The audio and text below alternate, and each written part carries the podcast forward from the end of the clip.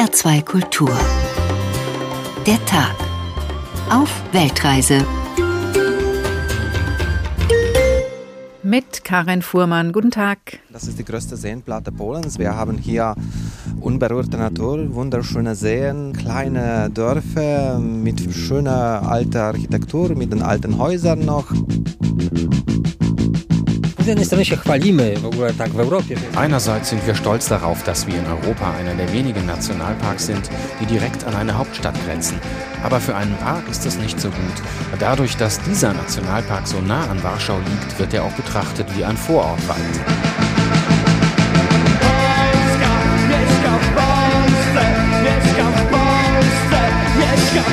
Eine Straße im Norden Warschaus. Hier wohnt Jaroslaw Kaczynski, der mächtigste Mann Polens, allein mit seiner Katze.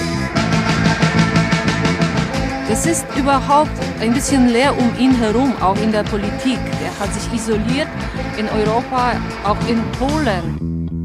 There are some internal quarrels. Normalerweise sind die Fußballfans auf Seiten der Regierung. Einigen passt aber die Richtung nicht. Das neue Abtreibungsverbot spaltet.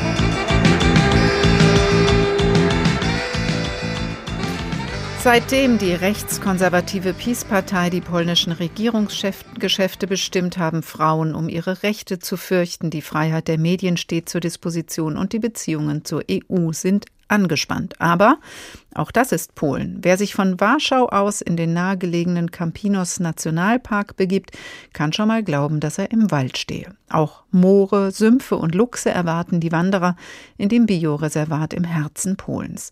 Und sogar Elche wagen sich schon mal ganz nah an die Menschen heran.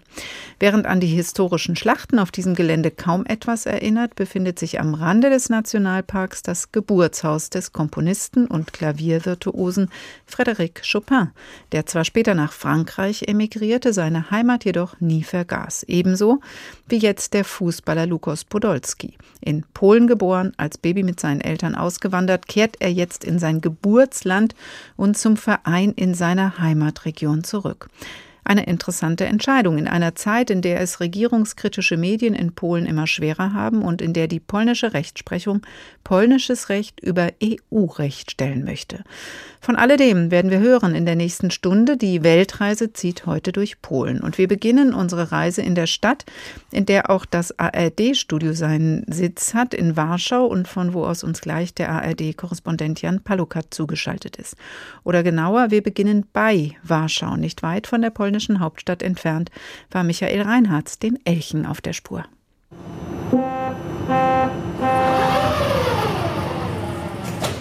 Noch eine Station mit der U-Bahn in Richtung Morcin.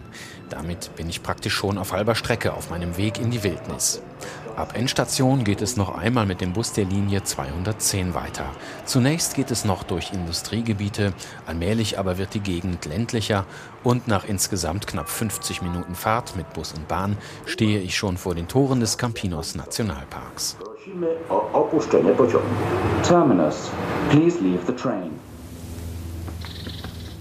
An irgendeinem ruhigen Dienstag oder Mittwoch im Februar hatte ich hier schon mal so richtig Glück.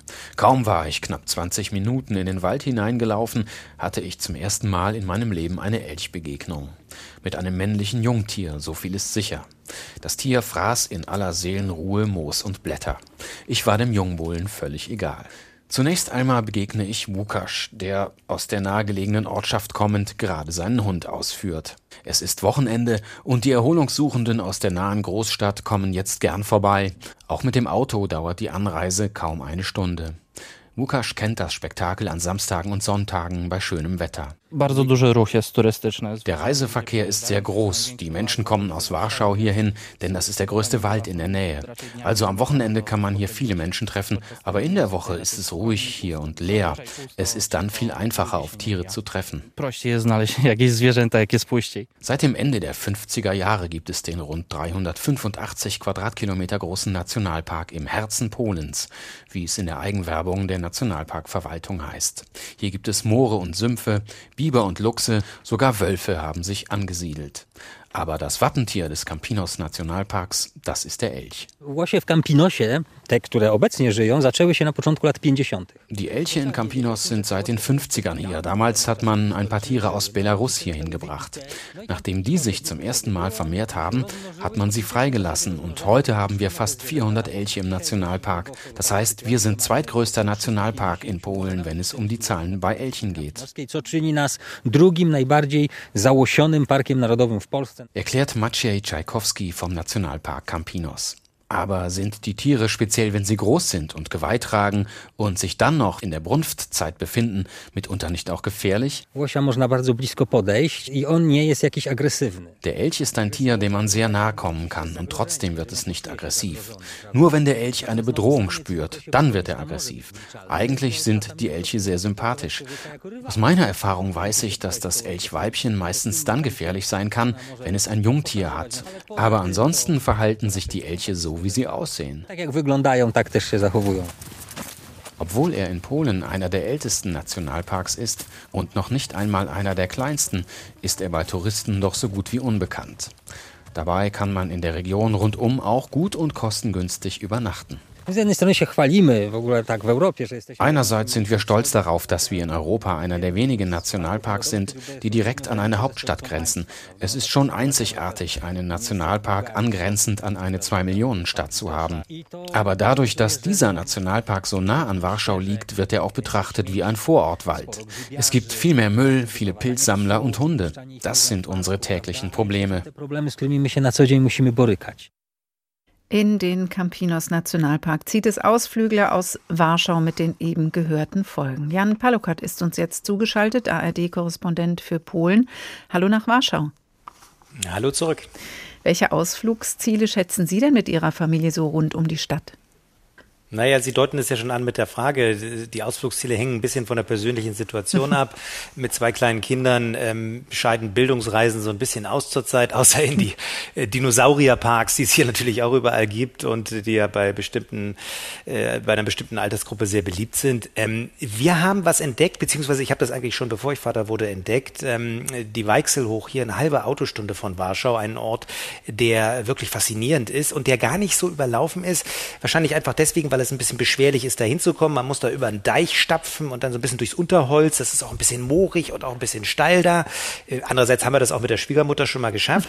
Und dann äh, gelangt man in eine, äh, wenn man so will, Düsen, Dünenlandschaft, ja, eine, eine riesige, sandige Region direkt an der Weichsel, ähm, in denen dann ähm, gespenstische, äh, tote Bäume stehen, dann auch wieder wie Dinosaurier aussehen. Damit bespaßen wir dann immer auch die Kinder.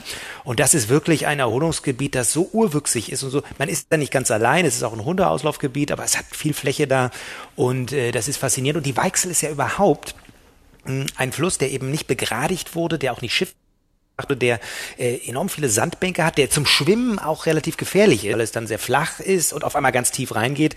Das ist also wirklich nicht empfehlenswert, aber es ist toll da zu sein und äh, macht sehr viel Spaß. Urwüchsig, haben Sie gerade gesagt, Herr Palukat. Ist das denn was, was Polen auch überhaupt auszeichnet, dass ähm, die, Landschaft erstmal auch zum Teil zumindest wild ist, aber eben auch Naturschutz, Waldschutz, Artenschutz auch groß geschrieben wird? Ja, es gibt große Naturparks. Das ist von Westen nach Osten wird natürlich immer, wenn man so will, wilder. Wenn wir schon bei Flüssen sind, ähm, der Bug, der dann auch ein Grenzfluss ist, weiter nach Osten ist äh, so ein Paddelparadies. Ähm, es gibt äh, schon ausgedehnte auch Moorgebiete. Also es gibt viel zu entdecken im Land. Es ist ja auch ein großes Flächenland.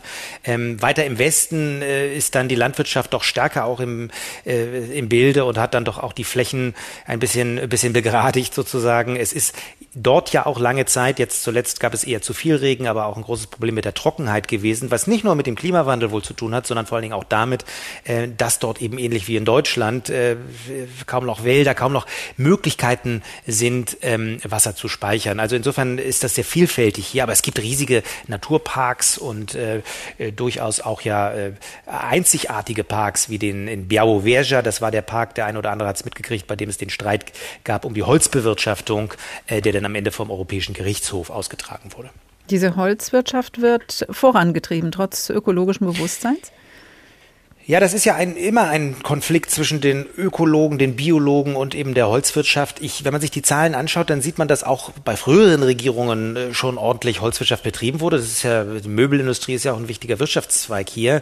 Ähm, ich habe einmal den Eindruck, dass die derzeitige Regierung das schon auch ein bisschen mehr äh, vorantreibt und dann auch so unter dem Motto jetzt erst recht, wenn dann da irgendwelche Ökologen kommen, Ökoterroristen, was man hier teilweise auf Gegenplakaten mal ab und zu ab und zu liest. Aber ich glaube auch, dass das Bewusstsein zurzeit auch wieder äh, gestiegen ist. Die, die Umweltfrage war ja im Sozialismus oft ein Thema für Proteste und dann zu Beginn des Kapitalismus, wenn man so will, hatten die Leute erstmal mit sich selbst zu tun. Da rücken dann solche Themen ein bisschen zurück und mit steigendem Wohlstand werden diese Ökothemen auch wieder wichtiger. Wir sehen das hier im ganzen Land. Da gibt es Initiativen in Parks, in Wäldern, da wird dann um jeden Baum gekämpft. Ähm, das ist ein Thema. Plastikmüll war auf einmal ein großes Thema hier vor einiger Zeit. Da haben auf einmal die ganzen Szenecafés in Warschau angefangen, die Einwegbecher äh, äh, zu ersetzen, wobei das jetzt inzwischen, habe ich beobachtet, wieder, mhm. wieder ein bisschen schwächer geworden ist. Also solche Bewegungen gibt es. So eine ganz große Klimabewegung, so wie bei uns, eigentlich eher am Rande. Mhm.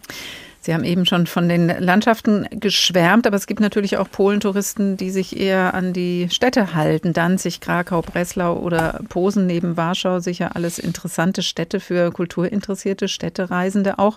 Wie bedeutend ist denn der Tourismus für die polnische Wirtschaft und sind die Reisenden jetzt langsam wieder da? Ja, die sind da und die Deutschen sind ja hier immer sehr aktiv gewesen. Äh, früher die, die da noch ihre alte Heimat besucht haben, aber auch die Jüngeren äh, zieht es hier hin. Das sind ja auch wirklich äh, wunderschöne Städte teilweise. Das muss man wirklich sagen, auch die genannten. Ähm, der, der, Tourismus spielt nicht die Rolle, mh, hm, die er in Südeuropa zum Beispiel spielte. Das merkt man in der Pandemie, weil das natürlich der Zweig war, der besonders von den Lockdown-Maßnahmen betroffen war und deswegen Polen, unter anderem deswegen Polen auch relativ gut durch diese Lockdowns gekommen ist. Äh, das, äh, das ist äh, allerdings ein Bereich, der wächst. Und äh, gerade jetzt in der Pandemie hat man auch gemerkt, dass die, ich glaube, das war in Deutschland ähnlich, die Polen dann auch doch lieber in Polen selbst Urlaub machen. Gerade momentan höre ich zumindest, dass es wieder sehr, sehr voll ist an der Ostsee. Das Land bietet ja eigentlich alles. Ja, es gibt mhm. Berge äh, und Skifahren im Winter. Es, äh, es bietet eben das, worüber wir gesprochen haben, die Natur. Es bietet die Städte und die Ostseeküste, die sehr lang und sandig und eigentlich wunderschön ist. Die Corona-Diskussion in Deutschland dreht sich ja im Moment um die Frage, wie die Impfquote hochzukriegen ist. Ob soll man Anreize schaffen, an den Orten impfen, wo die Menschen eben sind oder die Bürgertests nicht mehr länger kostenfrei halten. Wie wird denn in Polen darüber diskutiert? Naja, die Regierung hat ein Problem. Sie hat eine Impfkampagne, aber die, die sich impfen lassen wollten, haben sich im Prinzip geimpft. Äh, es schwächt sich jetzt ab, insgesamt äh, auf ein bisschen schwächerem Niveau als in Deutschland. Es gibt auch in den Umfragen einen größeren Teil von Menschen, die sagen, das, dem traue ich nicht, das will ich nicht, das will ich auf keinen Fall. Ähm, diese Zahl ist sicherlich zu hoch, um wirklich äh, eine, eine Durchimpfung zu erreichen, wie sie die Mediziner eigentlich wollen. Man hat sehr frühzeitig das alles geöffnet auf Jugendliche, auf äh, Kinder über zwölf. Ähm, aber auch da wird das nicht so richtig angenommen. Also das ist äh, ja auch in Deutschland, wie ich höre, ein Problem, aber hier auch. Äh, und hinzu kommt, dass wir es zunehmend mit einem doch militanten Teil der Bevölkerung zu tun haben, die gegen das Impfen sind und zwar so aggressiv, dass sie jetzt sogar, das war jetzt in den letzten Tagen fast täglich zu beobachten, diese Impfstationen angreifen. In einem Fall gab es jetzt sogar den Versuch, das anzuzünden, die sogenannte Hausbesuche machen und dann protestieren, dass Kinder geimpft werden. Also äh, das ist äh, auf jeden Fall ein Problem und äh, ich habe äh, das Gefühl, es fällt auch schwer, da ein Rezept gegen zu finden, weil diese Menschen ja sehr überzeugt sind, mhm. dass äh, Impfen des Teufels ist und man es auf keinen Fall tun sollte. Jan Palukat, ARD-Korrespondent in Warschau. Bis hierhin vielen Dank. Wir sprechen gleich weiter. Nur eine Frage habe ich an dieser Stelle noch. Essen Sie eigentlich manchmal Sauermehlsuppe? Ja, den Jurek, den habe ich vor allen Dingen gerne, als ich noch mit dem Zug von Berlin nach Warschau äh, gependelt bin, gerne gegessen. Ähm, das ist dann schön verfeinert mit Wurst äh, und so und, und, im Winter irgendwie eine Kraft, äh, Kraftquelle. Im Sommer, äh, glaube ich, gibt's andere Sachen. Dann nimmt man dann den kalten Barsch, die, die rote Betesuppe. Äh, das ist dann ein bisschen erfrischender, aber mhm. so als Kräftigung eine tolle Sache. Und äh, im Wars, also im äh, polnischen äh, Zugrestaurant, war das immer ein Klassiker. Ich bin lange nicht mehr gefahren, muss ich sagen. Kann aber wohl lecker sein. Von Sauermehlsuppe handelt auch die Geschichte der polnischen Schriftstellerin und Literaturnobelpreisträgerin Olga Tokarczuk. In einem kleinen polnischen Laden taucht ein unerwarteter Kunde auf, der so gar nicht in die plaudernde, gemütliche Stimmung im Geschäft am Ort passen will. Und er will nur eins. Vor dem Laden hielt ein elegantes dunkelgrünes Auto, eins von diesen ganz modernen mit hohem ausgewölbtem Hinterteil. Auf das Dach waren Skier geschnallt. Ein Mann in Daunenjacke und Gore-Tex-Schuhen stieg aus, auf dem Kopf trug er eine komische Mütze. Er sagte etwas zu der Frau, die mit zwei halbwüchsigen Kindern im Auto sitzen blieb. Der Mann lief leichtfüßig zum Laden und stellte sich gleich hinter Matuschek an. Habt ihr Sauermehlsuppe? fragte der Daunenwestenmann, und ohne jeden Zusammenhang setzte er händereibend hinzu Mann, ist das kalt. Die Frage nach der Sauermehlsuppe wirkte wie ein Dämpfer auf das Stimmgewehr im Laden. Die Verkäuferin, die sich mitten in ihrem Monolog zur Ordnung gerufen fühlte, blickte den Neuankömmling unwillig an. Sauermehlsuppe. In der Flasche. Oder im Glas, das weiß ich nicht. Kommt darauf an, was bei euch hier üblich ist. In der Flasche oder im Glas. Sauermehlsuppe, wiederholte Frau Harasimjuk erklärend zu der Verkäuferin gewandt und begann ihre bescheidenen Einkäufe in eine Plastiktüte zu packen. Alle musterten den Neuankömmling jetzt mit verstohlenen Blicken. Der Schnee taute langsam von seinen modischen, bunten Schneestiefeln. Die gelbe Aufschrift auf der hellblauen Jacke verkündete in einer Fremdsprache irgendeine selbstverständliche Weisheit. Die Verkäuferin warf einen Blick auf das untere Regalbrett. Ja, sagte sie, noch eine Flasche ist da. Ohne Sauermehlsuppe geht es nicht, jedenfalls nicht für diesen Kunden in der Geschichte von Olga Tokarczuk. Warum er sie so dringend braucht, erfahren wir später. HR2 der Tag auf Weltreise, heute in Polen. Polen war hart von der Corona-Pandemie betroffen. Viele Menschen starben an dem Virus. Heute bietet das Land in Salzminen Therapie für Long-Covid-Patienten an. Phasenweise verfügte Polen einen harten Lockdown. Corona hat den polnischen Alltag verändert. Besonders spürbar wurden die Folgen in der isolierten Zeit für viele Frauen, die häuslicher Gewalt ausgesetzt waren. Das rief Helferinnen mit ungewöhnlichen Konzepten auf den Plan. Es sind unverfängliche Gespräche, die die Frauen mit einem vermeintlichen Kosmetikanbieter führen. Wie lange haben Sie schon Probleme mit Ihrer Haut? fragt die Kosmetikerin, die in Wahrheit eine Psychologin ist. Wie reagiert sie auf Alkohol? Sind die Kinder auch betroffen? Gibt die Kundin eine Lieferadresse an, ist das das Signal, dass eine Polizeiintervention nötig ist. Kryscha Paschko, eine Warschauer Gymnasiastin, hatte die Idee zu Beginn der Pandemie, die sie sich von Vorbildern aus Westeuropa abgeschaut hatte. Ich habe nicht geplant, daraus etwas Großes, landesweit Bekanntes zu machen. Ich dachte einfach, als ich vom sich vergrößernden Gewaltproblem in der Pandemie gehört hatte, dass man dagegen auch in Polen etwas tun sollte. Anfangs habe ich die Idee einfach in Social Media an meine Bekannten gerichtet, damit sie sich sicher fühlen, indem sie verschlüsselte Nachrichten an mich schicken können. Aber man hat meinen Eintrag schnell weitergeleitet und er wurde sehr bekannt. Also musste ich einen Online-Shop gründen. Kamille und Stiefmütterchen heißt er. Und inzwischen ist die Stiftung Zentrum für Frauenrechte eingeschaltet, die professionelle Hilfe dahinter schaltet. Klassische Betreiber von Gewalt-Hotlines berichten über mehr Notrufe in der Pandemie, was in auffallendem Kontrast steht zu Meldungen der polnischen Polizei, dass sie zuletzt weniger zu entsprechenden Einsätzen ausrücken musste.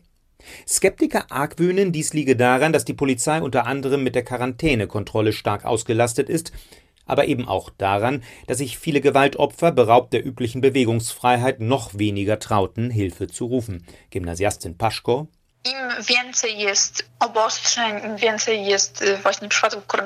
Je mehr Einschränkungen und Corona-Fälle es gibt, desto mehr Meldungen bekommen wir. Und das bestätigt die Theorie, dass die Pandemie die Entwicklung häuslicher Gewalt stark beeinflusst. Seit Beginn der Aktion konnten wir 400 Menschen helfen.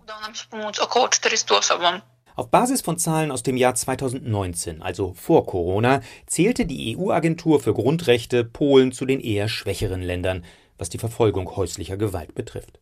Über 70.000 gemeldeten Fällen seien nur rund zweieinhalbtausend eingeleitete Ermittlungsverfahren gefolgt.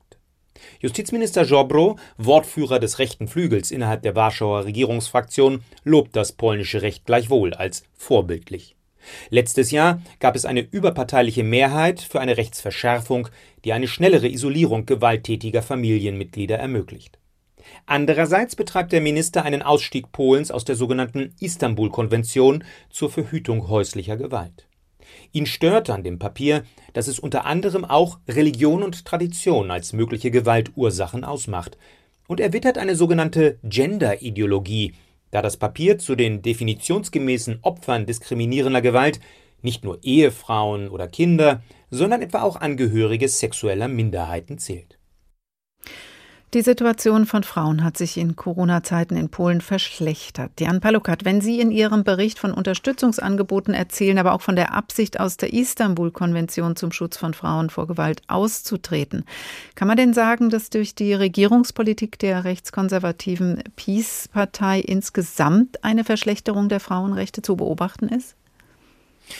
Naja, das ist äh, eine Frage, wie man es definiert. Das ganz große Thema, das ja auch durch die Schlagzeilen ging in der letzten Zeit, ist ja die Verschärfung des Abtreibungsrechts. Und äh, wenn man eben zu den Frauenrechten zählt, dass äh, eben das Recht, äh, selbst zu entscheiden, äh, ob man eine Schwangerschaft äh, austragen will oder nicht, dann muss man ganz klar sagen, dass es hier nun so restriktiv ist wie nur in wenigen Ländern. Ähm, auf der anderen Seite ist Polen was die allgemeine Gleichberechtigung betrifft, äh, eigentlich ein sehr fortschrittliches Land. Wie viele früher sozialistische Länder ist Berufstätigkeit eigentlich eine Selbstverständlichkeit. Und auch im Alltag äh, stehen äh, Frauen ihren Mann, wenn man das mal so salopp ausdrücken will, und ähm, äh, treten hier auch äh, nicht als Bittsteller an, sondern selbstbewusst auf. Es ist, äh, wenn man sich die Zahlen anschaut, auf jeden Fall nicht schlechter als in Deutschland, was das berufliche Vorankommen betrifft. Also man muss, glaube ich, differenzieren, aber das Thema der Schwangerschaftsabbrüche war war natürlich eines, das hier sehr emotionalisiert hat äh, und die Gesellschaft auch sehr gespalten hat. Und was bedeutet es denn jetzt für Frauen, die ungewollt schwanger sind, vielleicht auch ein Fötus mit gravierender gesundheitlicher Schädigung im Bauch tragen und das nicht, den nicht austragen wollen oder auch äh, für Frauen mit Schwangerschaften nach Vergewaltigung? Also bei diesem letzten Ausnahmefall gibt es ja weiterhin die Möglichkeit, legal hier ähm, einen Abbruch durchzuführen. Ansonsten ist de facto äh, die Möglichkeit verbaut, äh, eine, eine Schwangerschaft abzubrechen. Man muss natürlich dazu wissen, dass es auch vorher schon schwierig war. Es gab ja hier nach der Wende einen Konsens, äh, ein sowieso schon sehr im Vergleich restriktives Abtreibungsrecht durchzusetzen. Und äh, es war vorher in den, in den konservativen Regionen auch schon schwierig, selbst bei zuvor noch erlaubter medizinischer Indikation, also bei schweren äh, Schädigungen am Fötus, ähm, überhaupt einen Arzt zu finden. Dort im Südosten des Landes haben teilweise ganze Krankenhausbelegschaften Erklärungen unterzeichnet, dass sie das nicht in der Lage sind, aus Gewissensgründen äh, durchzuführen. Insofern ähm, gab es äh, sowieso schon eine Art Abtreibungstourismus, hauptsächlich nach Tschechien, aber teilweise auch nach Deutschland, äh, für diejenigen, die das organisieren und sich leisten konnten. Und die großen Proteste jetzt gegen die nochmalige Verschärfung des Abtreibungsrechts Abtreibungsrechts, haben eigentlich nach meiner Beobachtung dazu geführt, dass die Kontaktadressen, die Notrufnummern, die, die, die Hilfsorganisationen, die dann auch äh, unterstützend tätig sind, eigentlich noch bekannter geworden sind. Also man kann sozusagen sagen, dass das zumindest im Untergrund äh, diese Gegenbewegung noch, noch gestärkt hat. Aber es war mhm. natürlich auch symbolisch für viele ein, ein, ein ziemliches Zeichen, dass man hier sogar noch weitergeht äh, und, und die letzten äh, Ausnahmeregeln kappt. Das hat äh, nach meiner Beobachtung bis weit auch in die konservativen Wählerschichten hinein, vor allen Dingen bei den jungen Leuten. Jetzt hören wir Sie gerade nicht mehr. Die Frage war, wie hat die Abtreibungsdebatte den Frauenprotest verändert? Herr Palukat, ich hoffe, Sie sind gleich wieder da. Im Moment ist leider die Leitung unterbrochen. Jan Palukat in Warschau als ARD-Korrespondent für Polen zuständig, wollte uns gerade erzählen, wie die Abtreibungsdebatte den Frauenprotest verändert hat. Hilfsangebote sind populärer geworden, hat er erzählt, aber offensichtlich ist auch einfach durch diese Debatte der Frauenprotest insgesamt mehrheitsfähig geworden. Ja, und zuständig ist Jan Palukat, wenn wir ihn hoffentlich auch gleich wieder bei uns haben, dann auch für andere Themen, natürlich auch für die große Politik wie Naturschutz, aber es darf mal auch mal um Sport gehen in seinen Berichten, zum Beispiel wenn der Fußballer Lukas Podolski in seine polnische Heimat zurückkehrt. Davon hören wir gleich. HR2 der Tag heute auf Weltreise in Polen. Da steht er nun, der Mann in Daunenjacke und Gore-Tex-Schuhen in der Erzählung von Olga Tokarczuk, der mit seinem eleganten Auto vor das kleine polnische Geschäft vorgefahren war und an der Theke Sauermehlsuppe bestellt hatte. Aha, ihr habt also Flaschen. Bei uns im Norden gibt es Sauermehlsuppe im Glas, erklärte der Mann und sah der Reihe nach allen Leuten im Laden fröhlich ins Gesicht. Wir fahren zum Skilaufen nach Österreich, aber meine Frau will unbedingt Sauermehlsuppe mitnehmen und das hier ist der letzte Laden vor der Grenze, sagte er jetzt etwas weniger laut und wandte sich dabei aus unerfindlichen Gründen an Matuschek.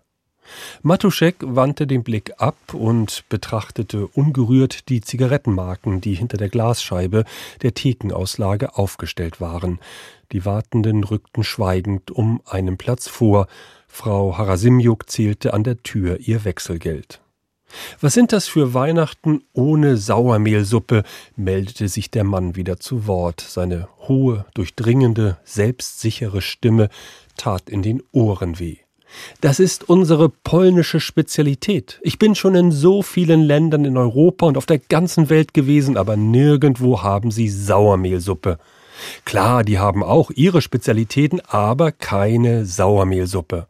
Als ich hier vorbeikam, habe ich deshalb gedacht, hier muss ich sie kaufen, jetzt oder nie. In Tschechien haben sie keine Sauermehlsuppe. Keiner reagierte. Ohne Sauermehlsuppe geht der Urlaub nicht. Fortsetzung folgt. Ob es die Sauermehlsuppe war, die Lukas Podolski wieder zurück in sein Geburtsland Polen gezogen hat. Poldi ist Fußballer, Geschäftsmann und Kosmopolit, hat in Bayern, England, Italien, in der Türkei, in Japan gelebt und gearbeitet und hätte sich längst zur Ruhe setzen können. Aber nein, er spielt weiter und zwar im Bergbaustädtchen Sapsche in Oberschlesien. Ob er nun polnisch Łukasz oder deutsch Lukas angesprochen werden will, fragt ihn in Zabrze, deutsch Hindenburg, ein örtlicher Journalist und Podolski antwortet denkbar knapp. Egal. Gradlinig, schnörkellos, flüssig auf Polnisch, so präsentierte sich Lukas Podolski Presse und Fans in der oberschlesischen Kohlestadt Zabrze, die seit der Nachricht, wie das ganze Revier, ja wie ganz Fußball-Polen elektrisiert ist dass Podolski hier seine Karriere als Profifußballer beenden will, wo es Weltstars sonst eher nicht hinzieht, nicht mal im höheren Fußballeralter. Das Team ist gut, denke ich mir. Wir haben viele jüngere Spieler und das ist wichtig. Alles andere muss man noch entwickeln. Mal schauen, wie es gelingt. Gurnik Sapsche ist der neben Ruch Chorzów zweite große Traditionsverein im oberschlesischen Kohlenpott. Bergmann Sapsche hatte seine großen Jahre vor vielen Jahrzehnten, wie auch der oberschlesische Kohlebergbau seine große Zeit bereits hinter sich hat. Mit einem Podolski könnte der Verein aber auch in der polnischen Extraklasa wieder vorn Anschluss finden, hoffen Optimisten. Allerdings hat sich der Transfer für den Verein schon vor dem ersten Ballkontakt gelohnt, verdeutlicht Vereinschef Dariusz Czernik. Das Internet wurde verrückt, als wir das Video brachten, das den Wechsel andeutete. Das war eine fantastische Werbung für Górnik und für die Stadt Sapsche. Die polnische Extraklasse hat keine besondere Qualität, dessen sind wir uns bewusst. Viele werden vielleicht zum ersten Mal von Sapsche und der polnischen Liga gehört haben. Das ist eine Riesenchance, den polnischen Fußball besser zu vermarkten. Heute gibt es nur noch eine privat betriebene Grube in der einst stolzen Bergmannstadt Sapsche. Aber die ganz düsteren 90er Jahre des Strukturwandels sind einstweilen überstanden. Es gibt neue Industrie- und Dienstleistungsjobs. Bis in die 80er Jahre hinein gab es viele Deutschstämmige in der Stadt. Auch Podolskis Eltern wanderten dann aber wie viele als Spätaussiedler nach Deutschland aus. Hat einer, dessen Heimat kein beständiger Ort war, Heimweh? Nein, ver ver vermissen tue ich nichts, weil ich die letzten neun Jahre auch schon im Ausland war, mit verschiedenen Vereinen. Mit der Familie zusammen hatten wir eine tolle Zeit. Also vermissen tue ich nichts. Und der Sprung von hier in den Flieger, ich glaube, ein, eineinhalb Stunden ist man in Köln. Also das ist kein Problem. Und äh, das Zweite, ich bin ja hier zu Hause. Alle von der Familie sind Fan dieses Vereins. Und daher ist das für mich so wie Heimat. Gurnik sei auch sein Verein gewesen, bekennt Podolski von früh auf. Stets habe er geprüft, wo er steht in der Tabelle. Die Familie ging, als er noch ein Baby war. Trotzdem könnten auch Emotionen eine Rolle gespielt haben. Dem Vernehmen nach gab es lukrativere Angebote aus Mittel- und Südamerika. Podolski wurde im angrenzenden Gleiwitz geboren, in einem Stadtteil, in dem man traditionell für Bergmann Sapsche ist, oft seit Generationen. Klar vermisst man äh, die Fans. Die Fans habe ich ja aber auch in Deutschland, zum Beispiel beim FC, das weiß ich. Äh, aber jetzt ist ein, ein, ein, ein neuer Verein, eine neue Stadt. Jetzt bin ich hier mit den Fans, wo ich, wo ich äh, meine ersten Schritte gemacht habe. Äh, darauf freue ich mich und ich will genauso wie in den anderen Vereinen davor auch einen Stempel hinterlassen, dass die Leute sagen, wenn ich irgendwann weg bin, das war ein guter Junge auf dem Platz, neben dem Platz und das ist wichtig. Und auch Jan Palukat in Warschau ist wieder auf dem Platz, ist uns wieder zugeschaltet, der AfD-Korrespondent zuständig für Polen. Warum, Herr Palukat, hat denn Podolski eigentlich mit seinem Entschluss so viel Aufsehen erregt?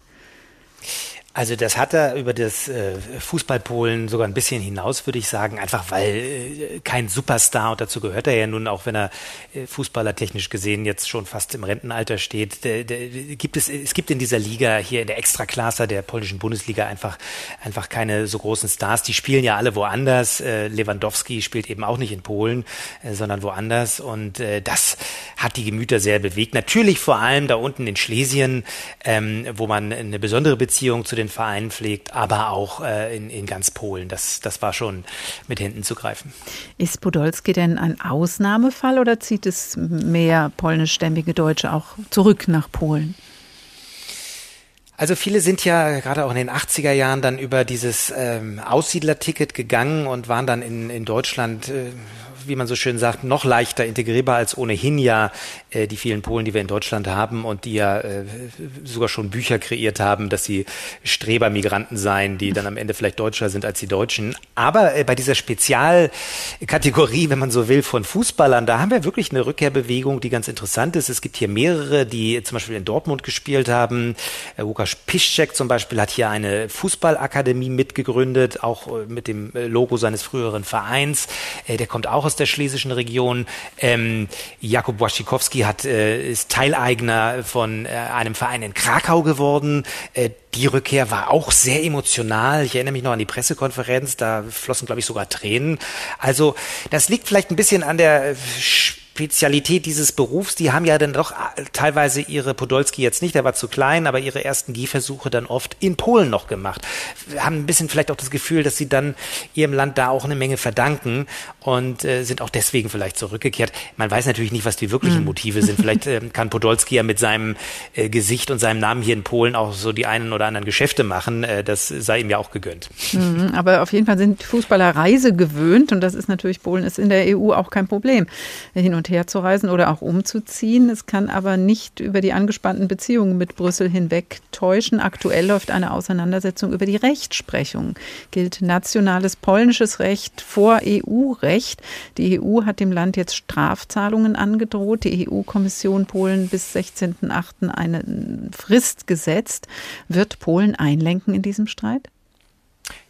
Also es gibt jetzt momentan ganz konkret, da ging es um diese Disziplinarkammer, die hier geschaffen wurde, um Richter und andere äh, äh, Beschäftigte im Bereich Justiz eben äh, zu bestrafen. Äh, da gibt es Anzeichen, dass man hier sozusagen die Reform reformieren will, ein bisschen auf die EU zugehen will. Das wird dann vom Premierminister so ein bisschen verklausuliert, dass man, dass diese Disziplinarkammer noch nicht so richtig funktioniere und man das jetzt verbessern müsse. Man muss ja immer auch irgendwie mit Gesichtswahrung aus so einer Affäre kommen. Die haben ja hier äh, im Prinzip gesagt, die EU darf uns gar nichts und kann uns gar nichts und auf gar keinen Fall. Ähm, und nun wird es ja langsam ernst. Also das, das EuGH-Urteil ist ja gesprochen und es drohen dann ja wirklich Strafzahlungen vom Gericht her, ähm, wenn sie das nicht, wenn sie das nicht umsetzen. Ähm, bisher haben sie sich dann immer am Ende doch dran gehalten, aber es äh, wurde jetzt doch schon langsam ernst, denn es gab eine einstweilige Anordnung in der Richtung schon, die im Prinzip übergangen wurde. Äh, ich weiß nicht, ob das nicht so ein äh, Tanz ist, äh, zwei Schritte vor einer zurück. Denn man muss eins wissen, die, die eigentliche starke Person hier, im, immer noch im Hintergrund, der Parteichef Kaczynski, äh, hat immer wieder gesagt, dass diese Reform der Justiz wichtig ist. Ich glaube, er will diese Reform, er will eine Justiz, die ihm nicht mehr im Wege steht, weil er sonst seine Vorstellungen, wie Polen, wie der Staat hier auszusehen hat, nicht umsetzen kann. Und deswegen ist es für mich schwer vorstellbar, mhm. dass es hier jetzt wirklich einen deutlichen mhm. Rückzug gibt. Diese Auseinandersetzung ist ja nur Teil einer grundsätzlichen Auseinandersetzung mit der EU. Polen ist wie Ungarn wegen Zweifeln an der Rechtsstaatlichkeit seitens der EU unter Druck.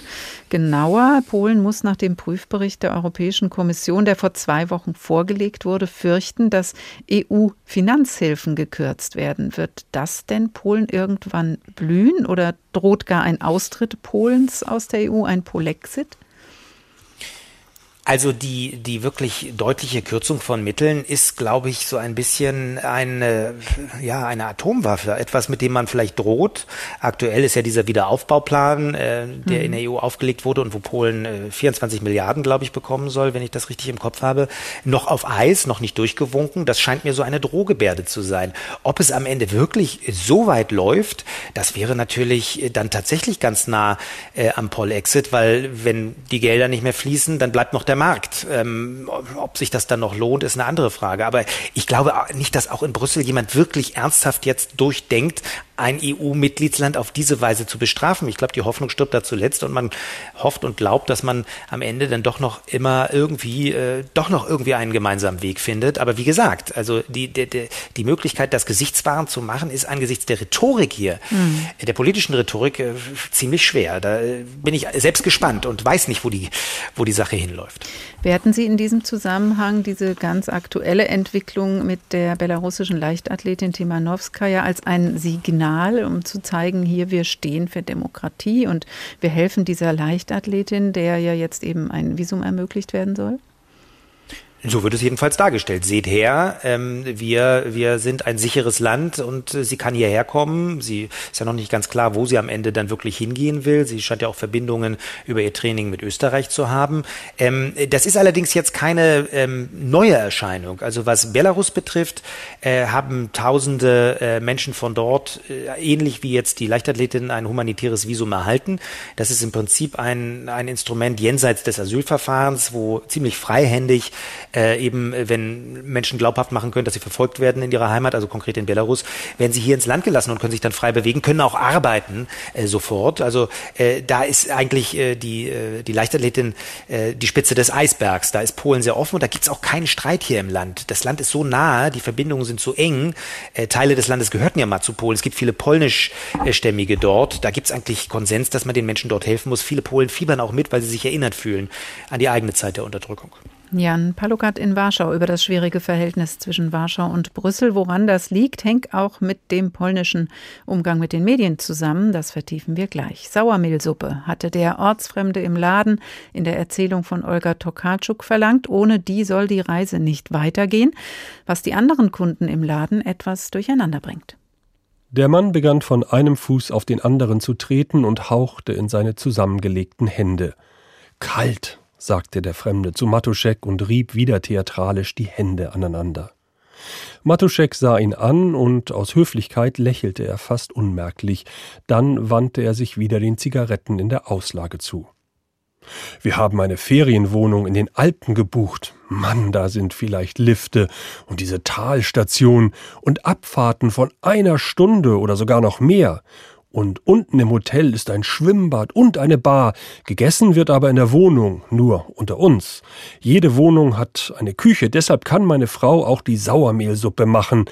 Ich nehme auch noch ein Stück Wurst, aber es muss gute Wurst sein. Gibt's hier gute Wurst? fragte er plötzlich besorgt. Die nächste Frau wandte sich unwillig von der Ladentheke ab. Die Verkäuferin öffnete den Reißverschluss ihres hochgeschlossenen Pullovers ein kleines Stück.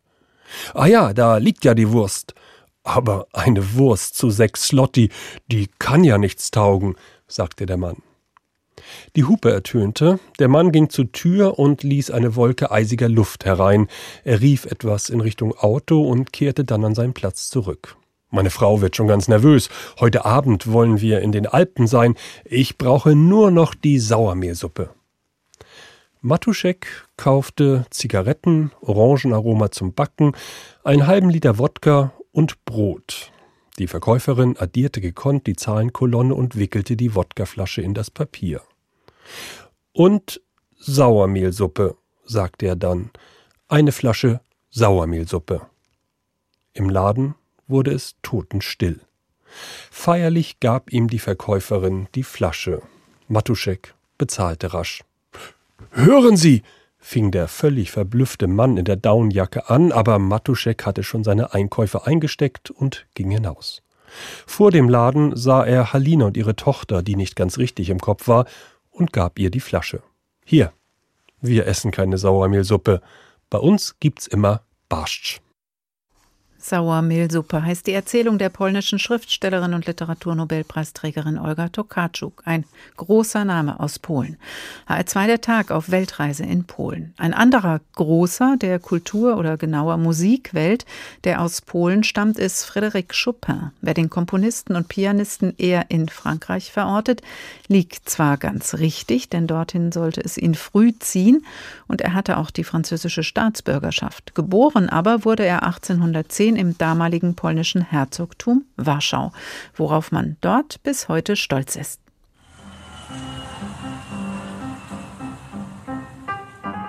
In Warschau beginnt die Begegnung mit Chopin schon mit der Landung. Hier Auszüge aus einem Werbefilm der Stadt Chopins Warschau.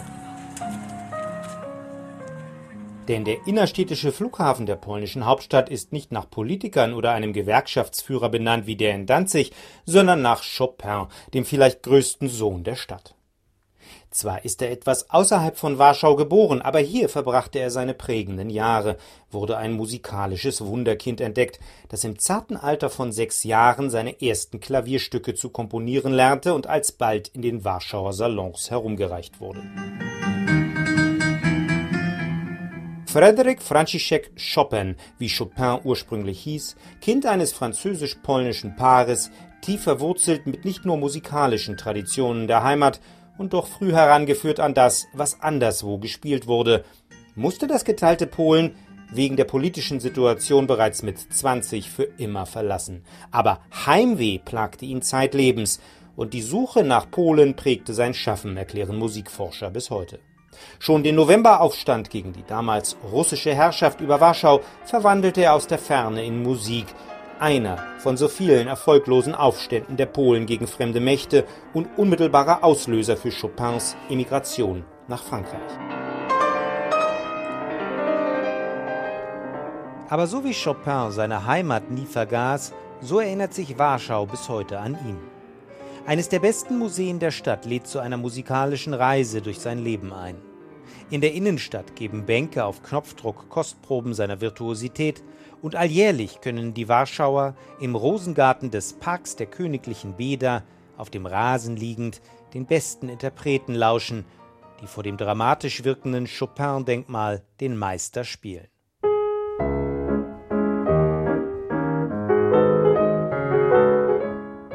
Nicht weit davon schmeichelt der Wind Passantenohren, wenn er Klänge umherwirbelt, die aus den Fenstern der Chopin Musikhochschule kommen. Die traditionsreiche Einrichtung ist benannt nach einem ihrer ersten Studenten, sagt Ignacy Zalewski, Dozent an der Chopin Hochschule.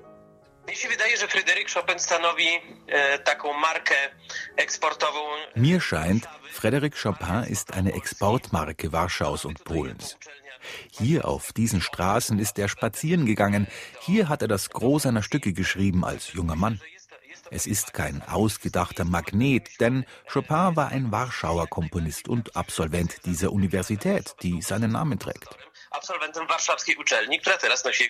Am ehesten lässt sich vielleicht die Verbindung Salzburgs und Mozarts mit der von Warschau und Chopin vergleichen. Stanisław Leszczynski vom Nationalen Chopin-Institut, das durch namhafte Festivals das Erbe des Klaviervirtuosen am Leben hält, sagt,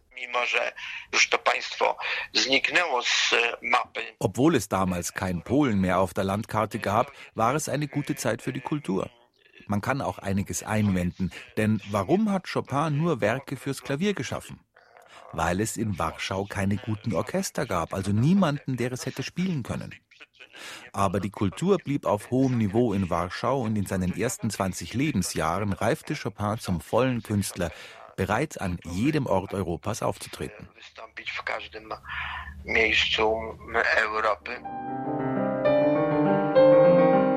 In Paris, wo er bis zu seinem frühen Tod lebte, startete der Pole als weithin Unbekannter und wurde bald zur prägenden Figur der Pariser und damit der europäischen Romantik.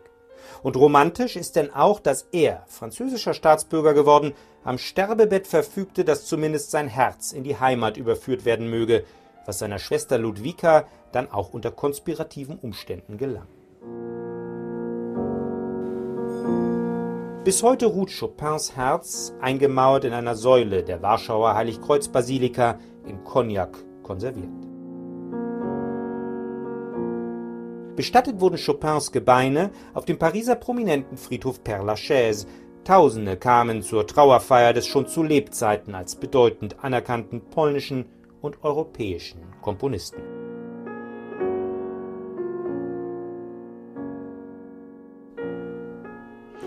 Auf den Spuren Frédéric Chopins war Jan Palokat äh, unterwegs. Jan Palokat in Warschau. Chopins Werk gehört offensichtlich zu der Kultur, die der polnischen Regierung genehm ist. Chopin geht für alle. Aber wie unabhängig ist denn sonst Kultur und wie unabhängig können Kultureinrichtungen arbeiten?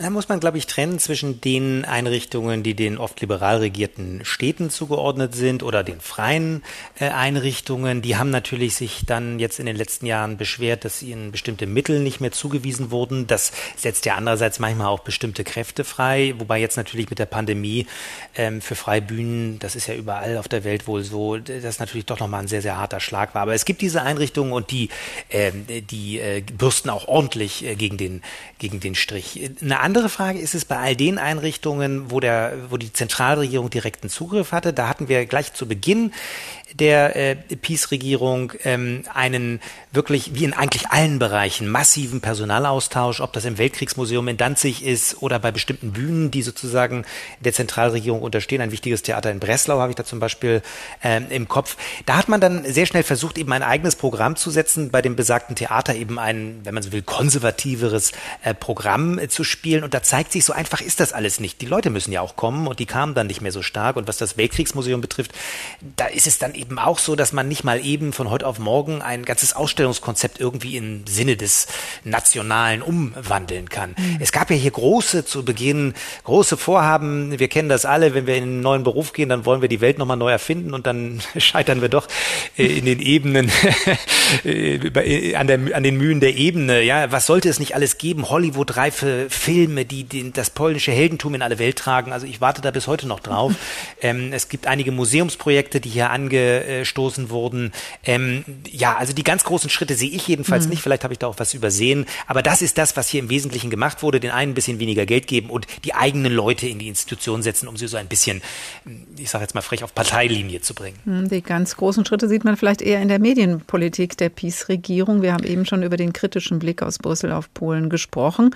Ein Dorn im Auge ist der EU auch der Umgang der polnischen Regierung mit den Medien. Rechtskonservat die rechtskonservative Regierung hat ein Gesetz Gesetzentwurf zur Eigentümerstruktur elektronischer Medien ins Parlament eingebracht, der eigentlich als einzigen Sender den regierungskritischen trifft. Was hat das jetzt zur Folge?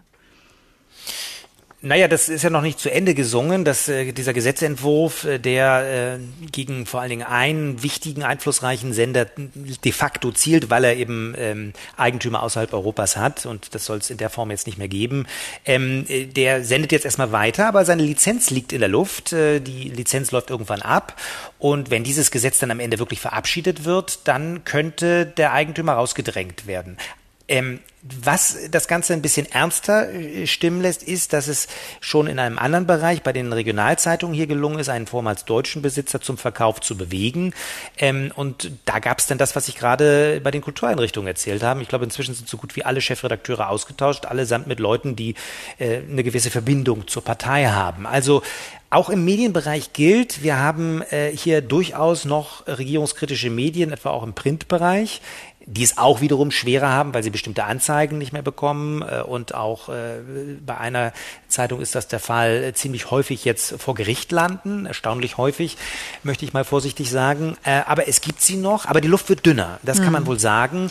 Und die, die Frage mit dem Fernsehsender ist in der Tat eine entscheidende, weil das ein sehr einflussreicher Sender ist, der mindestens ähnlich stark gesehen wird wie der nationale mhm. Sender hier. Ja, und das, das war eine der ersten, Medium. genau, das war eine der ersten Amtshandlungen Entscheidung der Peace-Regierung, dass die, der öffentlich-rechtliche Rundfunk aufgelöst wurde und neu gegründet wurde ähm, als Peace-Propagandasender, also ein nationaler Rundfunk. Ähm, dort war jetzt zum Beispiel eine Zeit lang Donald Tusk zu sehen, der ehemalige Premier Polens und früherer EU-Ratspräsident, der jetzt nach sieben Jahren in Brüssel wieder in Polen Oppositionspolitik macht.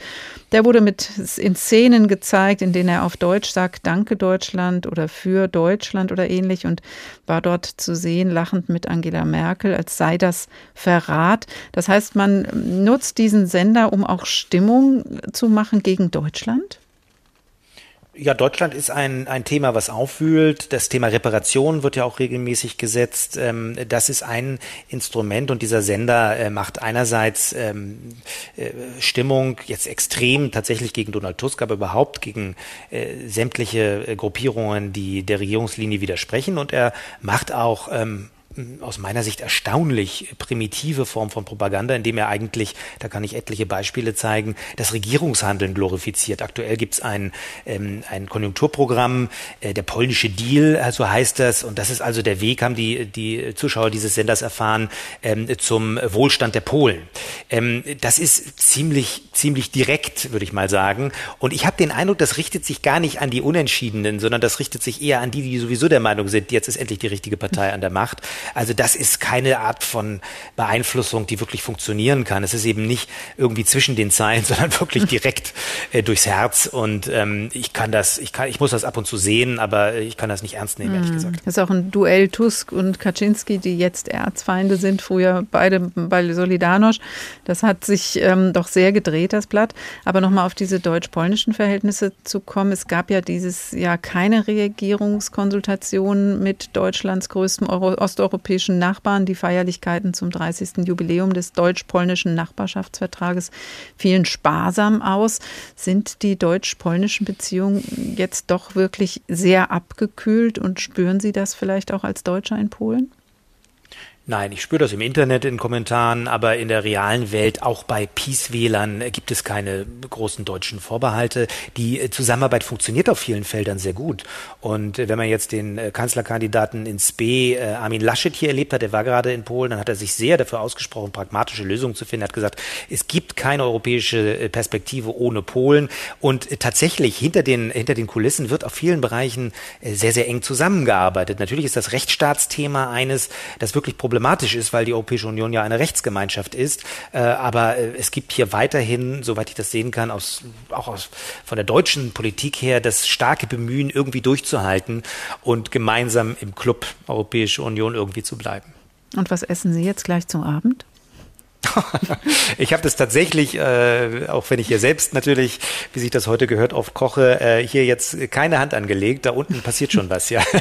ich, ich sende von zu Hause aus, vom Homeoffice, wie man so schön sagt. Aber ich weiß es nicht. Ich kann es auch noch nicht so genau riechen. Tut also, mir leid. Ob Sauermehlsuppe ist, wissen wir nicht. Jan bestimmt nicht. Bestimmt nicht. Jan Palukat in Warschau. Vielen Dank, dass Sie sich Zeit genommen haben für uns, für diese Weltreiseausgabe zu Polen in HR2 der Tag. Und das war der Tag für heute. Zurück aus Polen packen wir die Koffer zur Weiterreise nach Südafrika, die Weltreisestation morgen. Nachhören können Sie diese Sendung wie alle anderen Weltreisefolgen unter hr2.de oder in der ARD Audiothek der Tag HR2. Ich heiße Karin Fuhrmann und wünsche Ihnen noch einen schönen Abend.